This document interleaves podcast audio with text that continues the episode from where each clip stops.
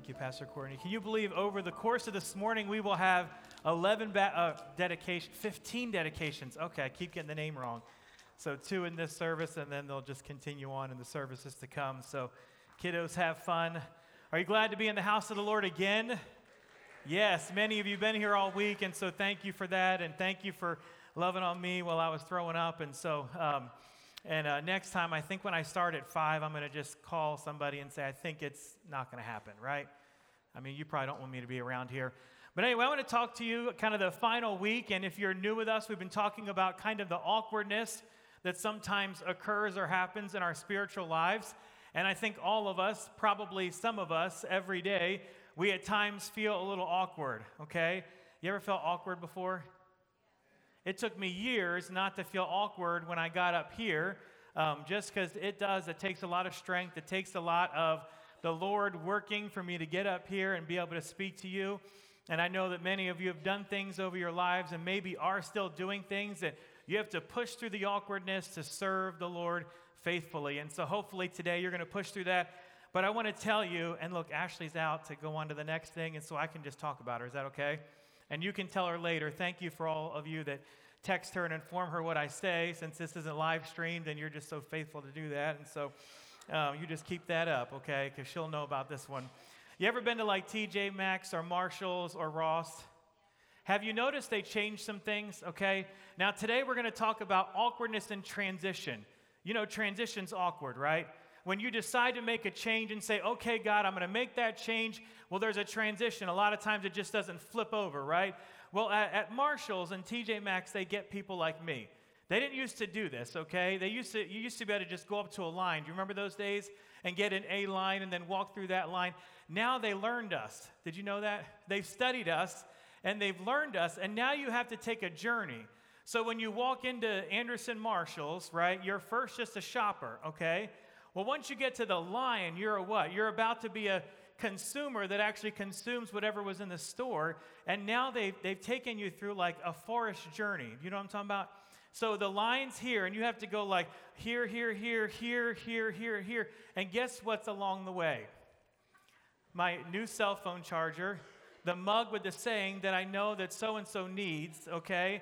And I'm telling the socks that are there, because I actually started wearing socks as my shoes started to sour. And so I'm faithfully wearing socks. They don't always match, but right now they're matching because I just got a, a, a, pack of 10 for $10. And so when those 10 are done, who knows what's going to happen? Um, but I, I, get through there, and whenever I'm with my wife, I don't understand this, but she goes there to check the clearance for the girls' clothes because she likes them to look, you know, a certain way. And so we're always like looking because she said you just never know when it's going to be slashed down. And so she's the one that drags me in there, okay? And then she gets mad at me when I transition from the lion that you have to pass through all of the cards, the cups, the mugs, the chargers, the dog toys. So let me tell you about this one time, okay? And I don't know when they start letting people work nowadays. Is it like 12, 13, 14? I don't know. It feels like that. The older I get, the younger they feel. And so we're going through here.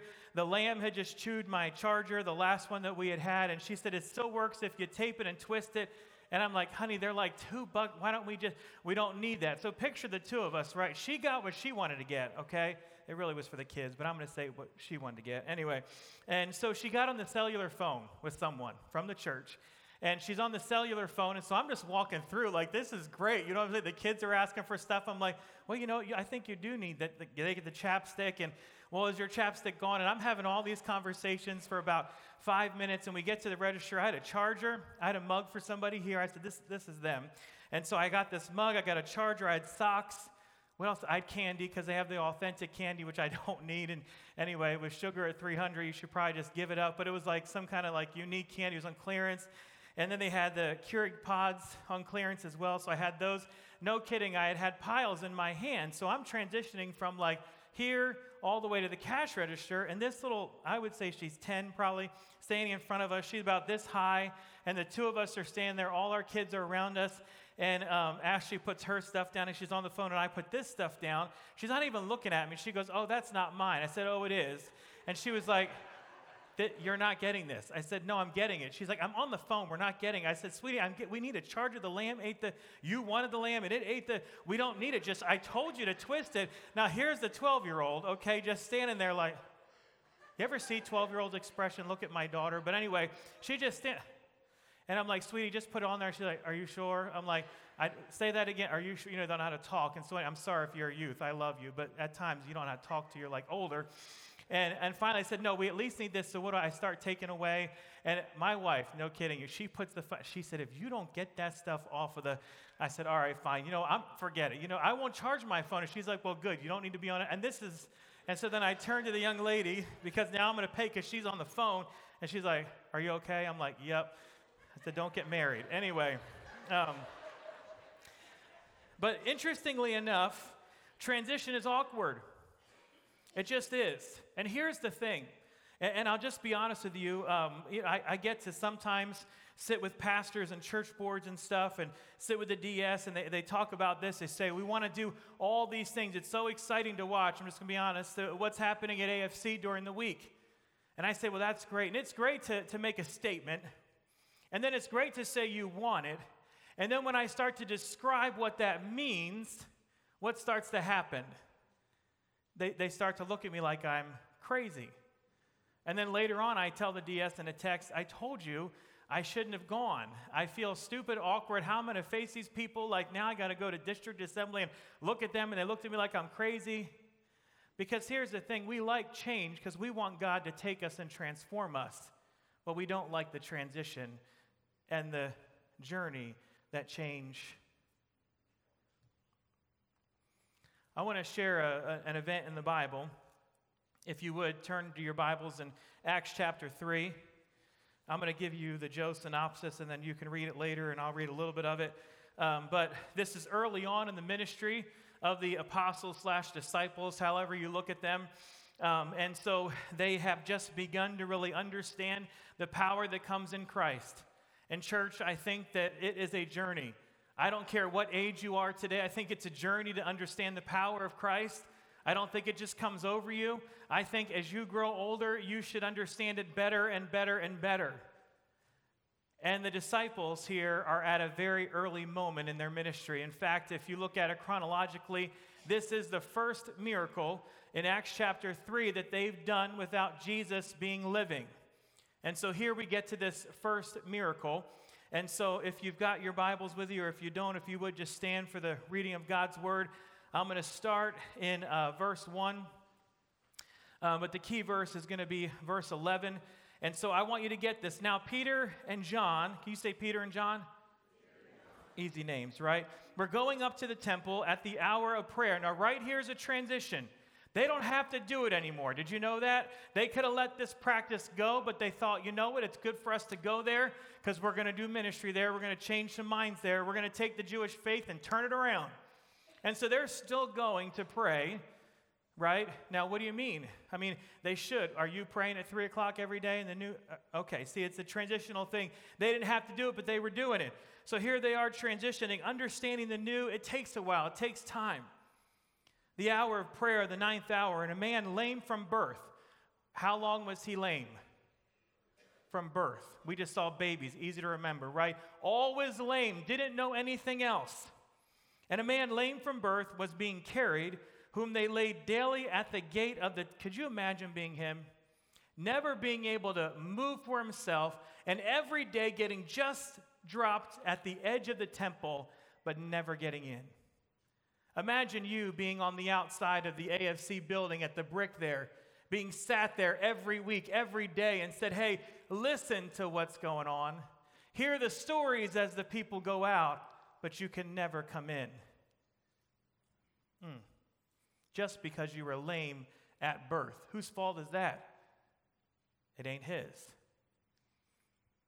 They would lay him at what's called the beautiful gate. And he would ask for alms, which is money, say money, of those entering the temple. Seeing Peter and John about to go into the temple, he asked to receive alms. And Peter directed his gaze at him, as did John, and said, Look at us. And he fixed his attention on them, expecting to receive something from them. But Peter said, I, I have no silver, I have no gold, but what I do have, and you all know this, I give to you. In the name of Jesus Christ of Nazareth, rise up and walk. And he took him by the right hand, key there, and raised him up, and immediately his feet and ankles were made strong.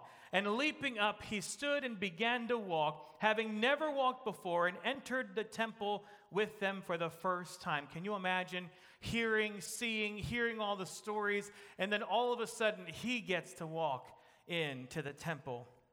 He's worthy enough to walk into the temple now and leaping and praising God. And all the people saw him walking and praising God and recognized him as the one that sat at the beautiful gate of the temple asking for alms.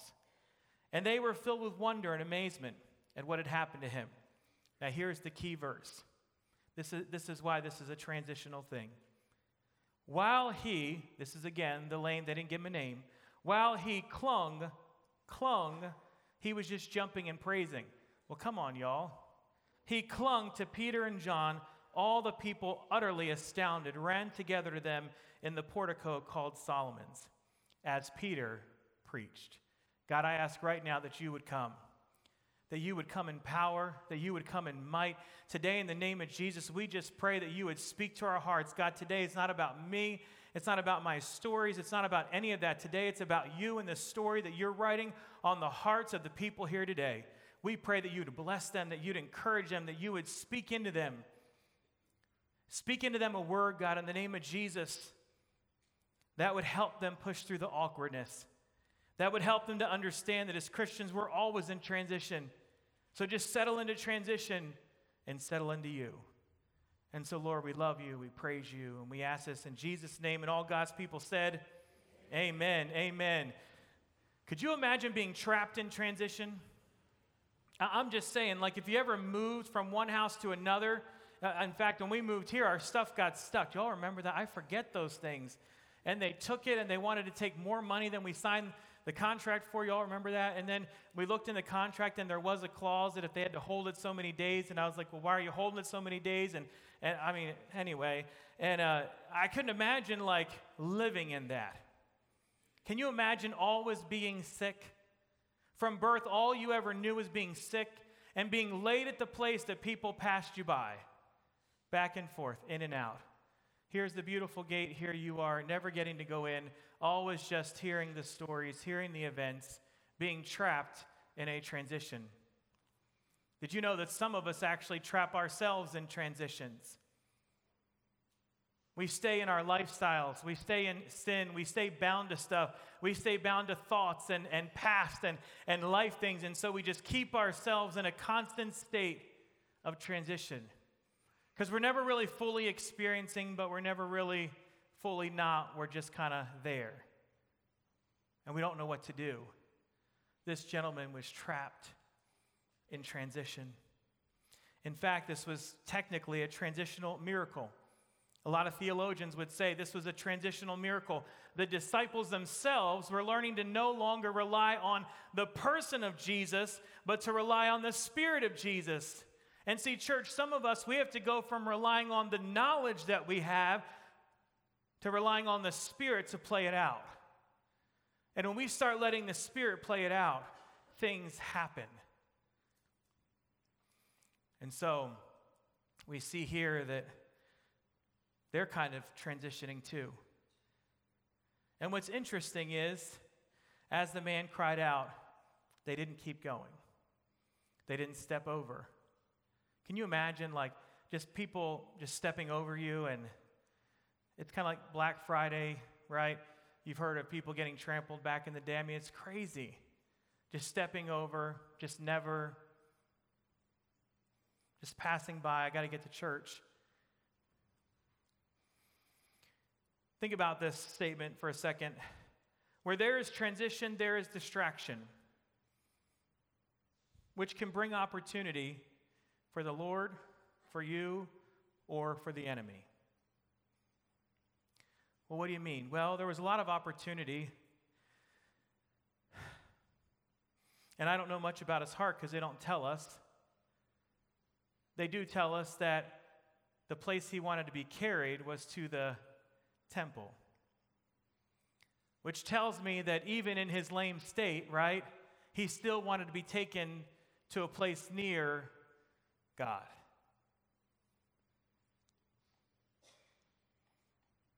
So there's opportunity there. It also doesn't tell us that he was complaining, it doesn't tell us that he was. And so there's an opportunity. It was also an opportunity for the enemy to use people to sneer, to walk over, to devalue, to make him feel less than, to make him feel not worthy. The enemy loves to do that. The enemy loves to work on us in that way. But then it was also opportunity for God to move. For God to use one of the people that passed by every day to do something more than provide enough for the day. So, really, there, there was a lot of opportunity because if they were going there, they had some knowledge of God and His heart for people and His love.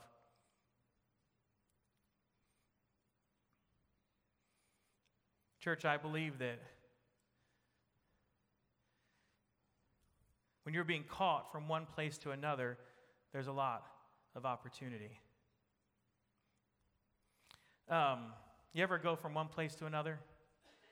Y'all look like a little tired, and maybe it's the weather or the thunder. Lord, let a thunder just bam. Anyway, I'm just kidding. Uh, when we went, when we go camping, have your kids ever asked you like, you know, when are we going to get there?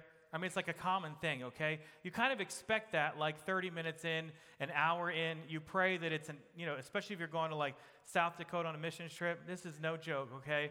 We pull out of our gate last year. I still remember it because one of those moments my wife has to say, now, honey, just relax, okay? And I, and I did this whole thing. I was going to be really good. I'm like, okay, kids, understand. Like, here's the map. You know, four year olds, the map is like, you know, well, then you just go there. You know what I mean? I'm like, no, it's like, it's way over here. And like, Ashley's looking at me, why are you doing this? They're going to ask anyway. I'm like, I'm trying to prevent my nerves, okay, from not making it, okay? And so it's going to be a lot of time. We're going to transition from one place to another. And I'm having all these conversations. And then at the end, I say, okay, to the four year olds and the six year old. And I say, so you're not going to ask me for a long time okay, when we're going to be there. So we pull out of the gate, we make a left, and you all know 36, right? Make a left on 36, you can still see our fence. And Hazel says, Dad, I said, Oh, Lord Jesus, now you know. I just spent 30 minutes at four in the morning, okay, explaining this. And she said, When? I said, honey, I mean, I, I had a little moment, okay? I said, honey, it's four o'clock. I already did all this. I don't understand what's going Why is she? She said, babe, just, just let her ask it and then she'll fall asleep. She did. She asked, my wife knows so much. And so, anyway, she asked it, and then she falls asleep, and I'm boiling, and it's like not really worth it anyway. But you know, when you prevent things, right? See, what we do before we get into transition is we try to. Now, let me go a little further. Are you ready for this? You're like, have that make sense. You know that a lot of people went to pray at the ninth hour. And if he had been there since birth, you know what people had to have done in their mind as they transitioned to pass him? Well, today, am I going to look at him or not? Are we going to bring money or not? Am I going to just ignore his needs or not? Or maybe if I go to the left and then to the right and then to the. Come on now, tell me you hadn't done that before.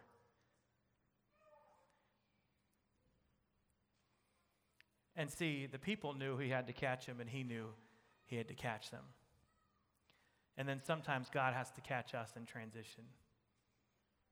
Sometimes He has to stop us in our tracks. Sometimes He has to remind us who owns the. Sometimes He stops us on the way to something good to let us example experience something even better. In church, I believe this is what has happened here. All right, let's talk about the gate. Can you all say gate? Yes, I hate our gate, but anyway, because I got to get out. You know what I mean? You got to get out, open the gate, then the lambs come running out, and you drive in, chase them back in. It's just a lot of transition. And uh, I don't like it. But here, when you look at this, this gate, it was the beautiful gate. Um, it meant a couple of things. Um, it was beautiful, obviously, but it actually uh, translates as some things that are very unique. It's transitional in its name. Well, obviously, because you're going from one place to another. But really, it, it, helps us understand when you look at the idea of beautiful gate, you were going from the normal and beginning to enter the divine. See, church, when you move and say yes to God, and not just at salvation, not just at sanctification, but when you begin to really say yes to Him on the daily, you, you go from the, the normal, you go from the everyday to the divine, and then to the divine, and then to the divine. And honestly, it's constant transition. It's constant transition. And here, people were going from the regular to the divine. There was a spiritual reason, purpose that they were headed to the temple. Church, there was a spiritual reason that you were headed to the sanctuary today. There's a reason that you're here, and it's probably not the everyday normal. Now, we expect out of it the everyday normal, but yet God is saying, why not expect more than just the everyday normal? All right. Transition can equal obedience. When you're living in a se- season of transition, when you're living in kind of like, and I don't know if you've ever been here before, but sometimes my life is dependent on others. You ever been there? And you just kind of have to settle in? You ever had a boss or a family member I have heard y'all say this, like you have some family members that like if they say we're going to go here, then everybody goes there just because why disturb that apple cart, right? And so you just wait until they say this is where we're going to be at Christmas, and everybody says, okay, we'll be there. But see, here, what's interesting is that for Peter and John, this transitional time in their life, going from like, well, I guess we're going to still go pray and then we're going to continue on the work, and it's a good way for us to stay focused. And here's this gentleman just living in transition. And for all of them, it equaled a moment of obedience. See, too often in transition in our spiritual lives, it equals complaining, it equals griping, it equals I don't want to, it equals let me go back it equals slavery was better than. And see, here, we're going to see what it means. I'm going to skip.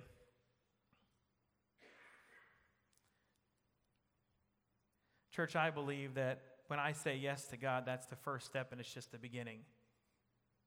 And as I do that, and as you do that, then, then there's movement. Then there's moments. Then there's steps that come that are beautiful and that are key. And so, oftentimes when change comes, and this goes back to my original story, and then we're going to get into the final part of this, okay? Oftentimes when change comes, we, we know we need to change, then we ask for change, and then someone else, filled with the Holy Spirit, says, Do you really want that change? And then you say, well, never mind, and so I'm not going to. Interestingly enough, right, this guy was asking for money. Instead, he got a lot more. And oftentimes, when we ask God for one thing, He comes in and says, If you'll be willing to go with me, I'll do so more than just the one thing. Change and transition are different. Sorry, for some reason, my slides this morning got out of order. Um, okay, y'all ready? Verse 11. Can you say verse 11? Okay, he began, and then here's what happened. Okay, so here's what happened, and I want to take us on this final journey here, okay? He asked for money, he got a healing. They used the right hand to pull him up. Remember, he had never walked. So, really, when the scripture tells us that he began, this is the first time. Now, if you all ever have watched children, it's hard to go from no walking to all of a sudden walking. But it happens, right? Sometimes kids, there's just that kid that like literally lifts themselves up and skips the crawling stage and just just walks. In this story, it's kind of like that. They got up, right? Right away, he gets up, he begins to get excited and be joyous. Kind of like when we get saved and we have that moment, and all of a sudden, and we're watching a lot of it happen. People are so excited. For the first couple of days, weeks, they're so excited. And then all of a sudden, something happens. You know what happens? Is they need you. That's what happens.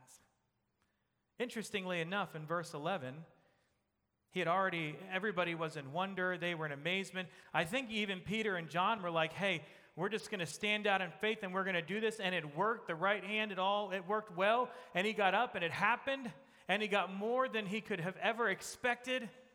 And then Peter was actually going to kind of disrupt things, okay? and go there to speak truth. And, and yet, he got an even better opportunity to speak truth because along the way, Peter and John were willing to be used.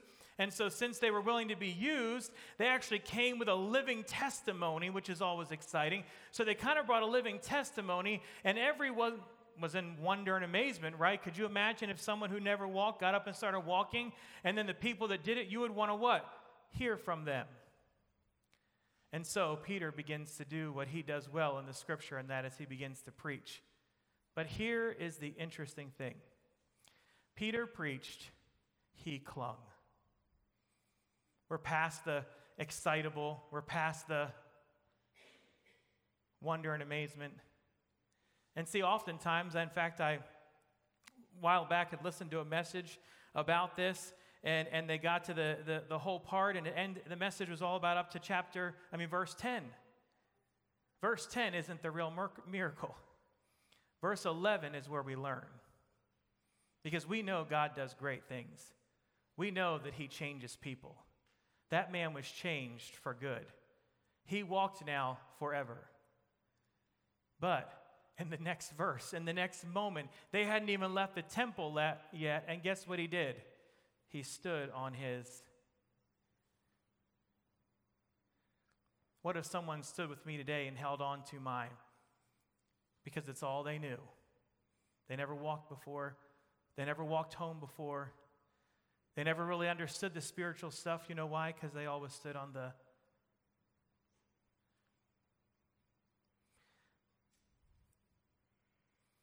transition tends to be internal psychological, physical, and spiritual. And I could spend time describing each of those and how, even in this miracle, they're all a part of it. But even in your physical, when you say yes, you should move in a different direction physically.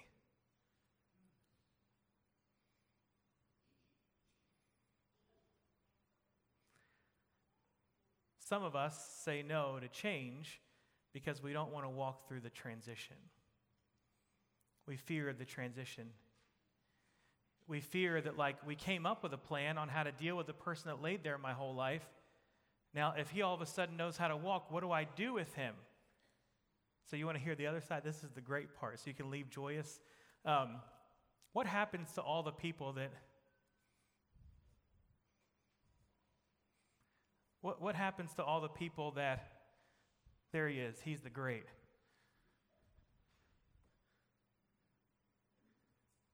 When all of a sudden he's doing what I'm doing. And he's going up to you in church and saying, Hey, I know you walked over me, but I'm walking. It doesn't matter. I'm going to.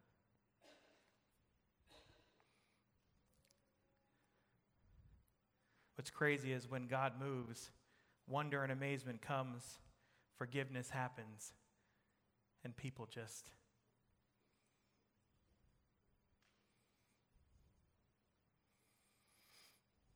Think about this statement.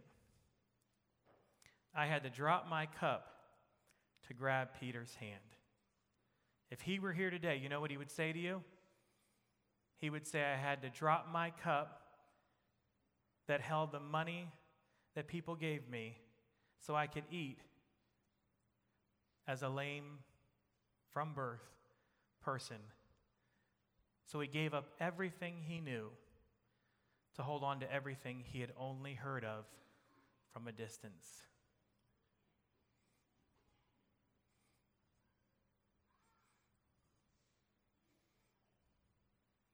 It matters what you cling to in transition. It matters what you cling to in transition. Church, I'm proud of you. There's something that the Lord wanted, to, wanted me to say, and I really believe that the reason that I got sick was spiritual because I struggled with this, and the Lord gave it to me. And transition and change our heart. Can you just say amen? Yes, I'm having a hard time my kids growing up, okay? And I've started this small little fear that, like, would all of them have an attitude when they turn into like 12? But I don't know. We'll just say they won't, okay? Um, that's a total side struggle. But um, I want you to think about something for a second because it's hard. transition and change are hard. Many of you said things like, well, why can't they just come in here? Well, why can't they just understand? But I want to say this as we transition and as we change, do I make you? Because a lot of churches, they've said, let's just nix the, let's just nix the, and let's rehab it. And I've said, no. Those people matter.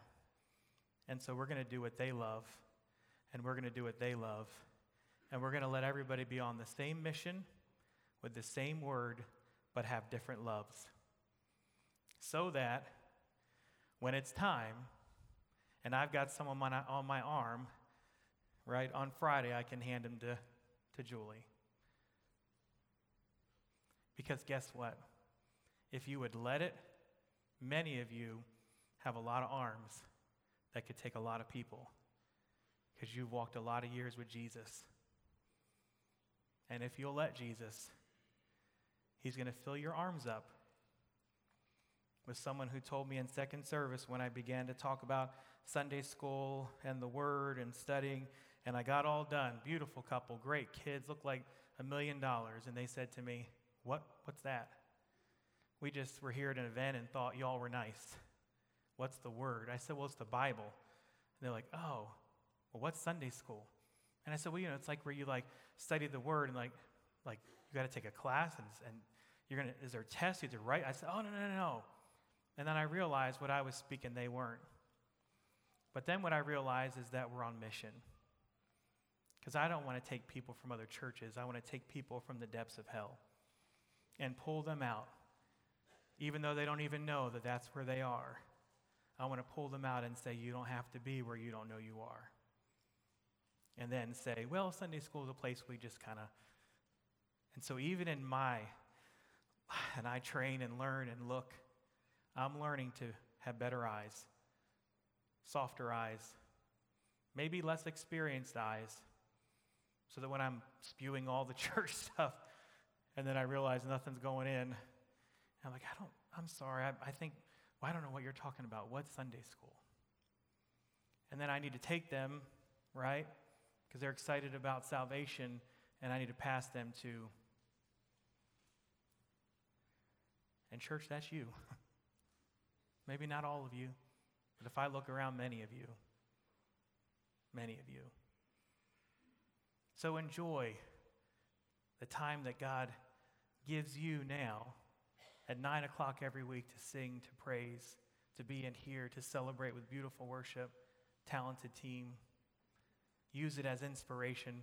Go to your class, study, have fellowship, keep up with one another, and then go be ready when I say, Hey, I think I need you to take somebody.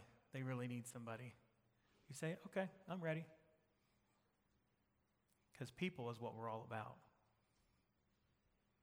people coming to Christ from the depths of hell, right on out, into your arms. And it's okay, because if they clung to Peter, then it's okay if they cling to you, because you know what you are? A saint. The scripture says it. Actually says it. We don't like to say that word. But if we're living a life of holiness and we're seeking after everything that he wants for us, then it says you're a saint. So be like Peter and say, My arms are open. Hold on, and I'll walk with you. And it's a beautiful thing to walk with people that don't have the hope that you have. God, I thank you for this day, and I thank you for the hard words. But God, I know some of us, and here we are in transition. We are changing, we are learning, we are growing in our faith. And God, I just pray that we wouldn't abandon out of fear what you're doing in our personal life. Because, God, today you're doing a lot of great things and a lot of the people across this sanctuary. And, God, let us be a people that say, hey, I want to hold on to you in these moments.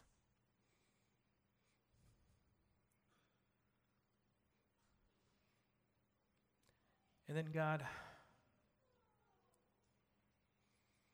people are looking they're looking for stuff. he was begging for money, not knowing that he needed a lot more. and there are people seeking, there are people looking, but they're not even sure what they're looking for. So, God, let us stand, let us be. Let us engage you in a way that others say, okay, let, let me see what you're all about. And let us be all about you. We love you. We honor you. God, we pray a blessing today on those families that have dedicated their children to walk and to be a part of your kingdom. And God, let us as a congregation wrap our arms around them. And God, I know many here in children's ministry, that's not my thing. And, but God, I am so thankful for those that it is their thing and those that have a passion to do that. And God, I want to encourage them. And God, I want to just ask you to bless them as they bless the children, the babies, the youth of this church. We love you and we honor you. And We ask this in Jesus' name. And all God's people said, Amen. I love and appreciate you. Thank you so much. Have a great afternoon. If you don't have a Sunday school class, head to one. There's lots of opportunities night is long, but the world keeps turning. You gotta know it, it's not the end. Every new sunrise is one step closer. It's a sign in the sky that the fight's not over.